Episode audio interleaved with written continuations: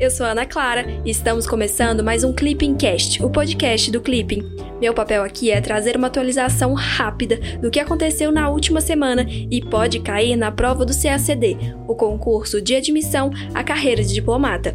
Lembrando que é muito importante você deixar o seu feedback no nosso Instagram, clipping_cacd, pois é com base nele que a gente vai conseguir atender aos pedidos de vocês e entregar um Clipping Cast cada vez melhor, combinado? Agora me conta, você é CACDista? Estuda para o CACD ou pretende começar a estudar? Corre lá para o Clipping, acesse clippingcacd.com.br para ter acesso à plataforma mais completa de estudos para quem quer ser diplomata e começar a estudar para o concurso com autonomia e gastando muito pouco. Então agora vamos para o resumão da semana dos dias 24 a 28 de fevereiro de 2020. Nessa semana, dos dias 24 a 28 de fevereiro de 2020, é muito importante que vocês tenham acompanhado a crise do coronavírus, a cada dia, a epidemia ganha proporções maiores, afetando o trânsito de pessoas e de mercadorias, derrubando bolsas de valores e ameaçando mais vidas humanas.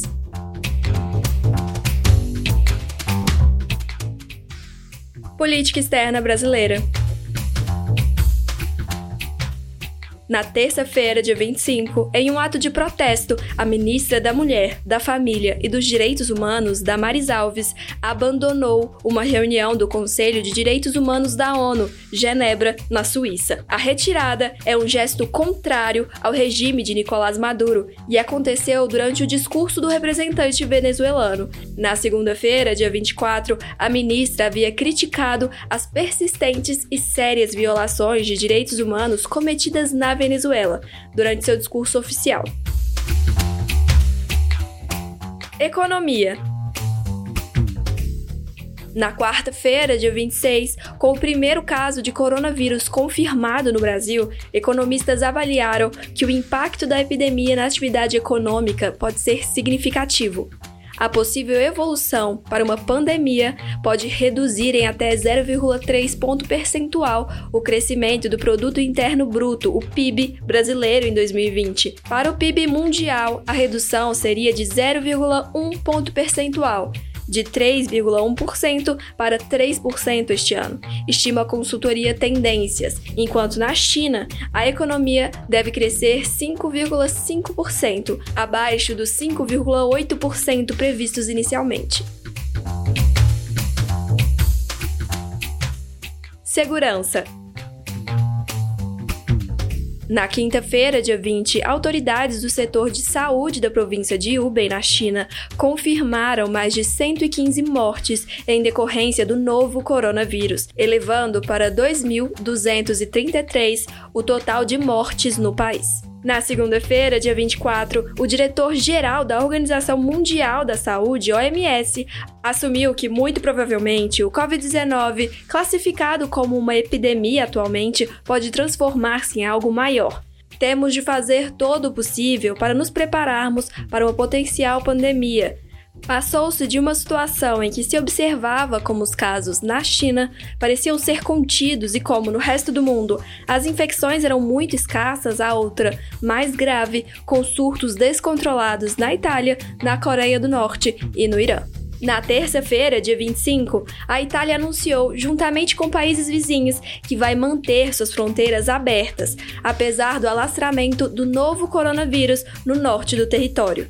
Na quinta-feira, dia 27, a Arábia Saudita suspendeu temporariamente a entrada de peregrinos que visitavam a mesquita do profeta Maomé e os lugares sagrados do Islã em Meca e em Medina, bem como turistas de países afetados pelo novo coronavírus. Nessa semana, o Covid-19 expandiu-se por toda a região e causou uma onda de suspensões de rotas aéreas e de marítimas, especialmente entre os demais países árabes e o Irã, mas também começou a afetar ligações com a Itália, a Coreia do Sul e a Tailândia. Direitos Humanos Na quinta-feira, dia 27, a alta comissária da ONU para Direitos Humanos, Michelle Bachelet, denunciou a situação de violações de direitos humanos no Brasil. Em seu discurso anual sobre a situação global, a ex-presidente do Chile incluiu o país entre os cerca de 30 locais do mundo onde existem sérias preocupações. A embaixadora do Brasil na ONU, Maria Nazaré Farrari Azevedo, fez um discurso duro contra Bachelet. Segundo a embaixadora, é lamentável que a chilena tenha sido aconselhada de forma errada e insinuou que parte da crítica tinha movimentação política.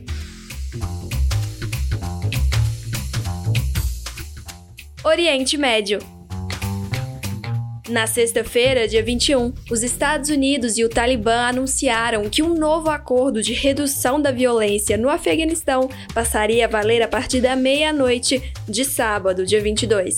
A pausa deve durar ao menos sete dias e será um teste de viabilidade para um futuro acordo de paz, previsto para ser assinado no próximo dia 29.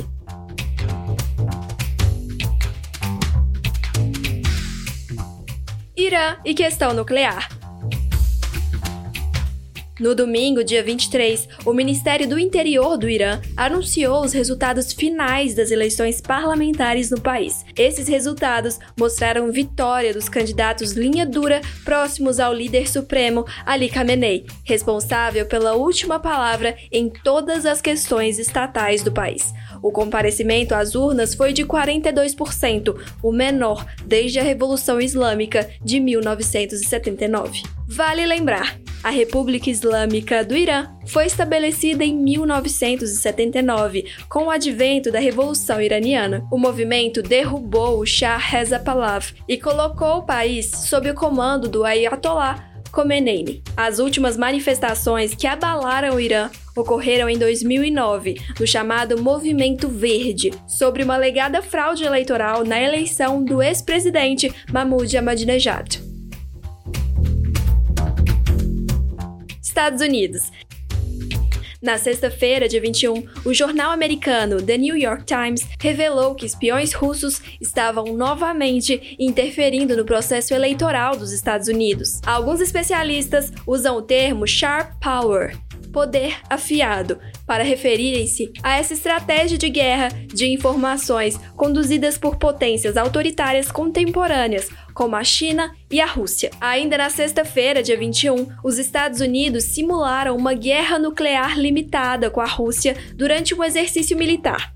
Em um movimento raríssimo, o teste foi divulgado pelo Pentágono. A divulgação do exercício ocorreu poucas semanas depois de os Estados Unidos divulgarem que tinham tornado operacional uma bomba nuclear de baixa potência, exatamente o tipo de arma do cenário desenhado pelo Pentágono. Enquanto os Estados Unidos dizem que isso só visa dissuadir Moscou de usar tais armas, o consenso entre especialistas em proliferação nuclear é que elas podem facilitar o uso de bombas atômicas. Na terça-feira, dia 25, em sua primeira visita à Índia com o presidente norte-americano, Trump assinou acordos militares com o primeiro-ministro indiano Narendra Modi, aliado estratégico de sua administração. A delegação norte-americana também procura suavizar divergências com Nova Delhi, com quem mantém uma disputa tarifária na OMC. Essa aproximação ocorre em um contexto em que a guerra comercial com a China oferece uma oportunidade de negócio entre americanos e indianos. Vale lembrar, Embora sejam aliados tradicionais do Paquistão, os Estados Unidos têm se aproximado da Índia à medida que o país vem se distanciando da Rússia, o que coincide com a sua abertura econômica nas últimas duas décadas. Prova disso é a quantidade de visitas presidenciais norte-americanas ao país. Essa é a quarta de um mandatário da Casa Branca em duas décadas, demonstração da crescente aliança estratégica no corredor Indo-Pacífico.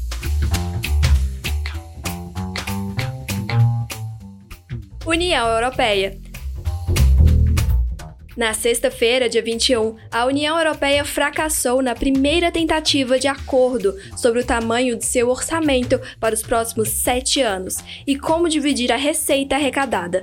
Com os países mais ricos aceitando pagar no máximo 1% do PIB e os mais pobres defendendo 1,3%, não houve consenso no Conselho Europeu, que reúne os chefes de governo dos 27 países membros. Reino Unido na quarta-feira, dia 26, o primeiro-ministro britânico Boris Johnson anunciou uma grande revisão da política externa e da defesa do país, após a saída do Reino Unido da União Europeia, Brexit. A intenção é determinar uma estratégia de segurança nacional para a Grã-Bretanha nos próximos cinco anos, as revisões de defesa e segurança ocorrem a cada cinco anos, contudo, esta será diferente. Isso porque levará em consideração as necessidades da política externa do país no momento em que o Reino Unido acabou de deixar a União Europeia.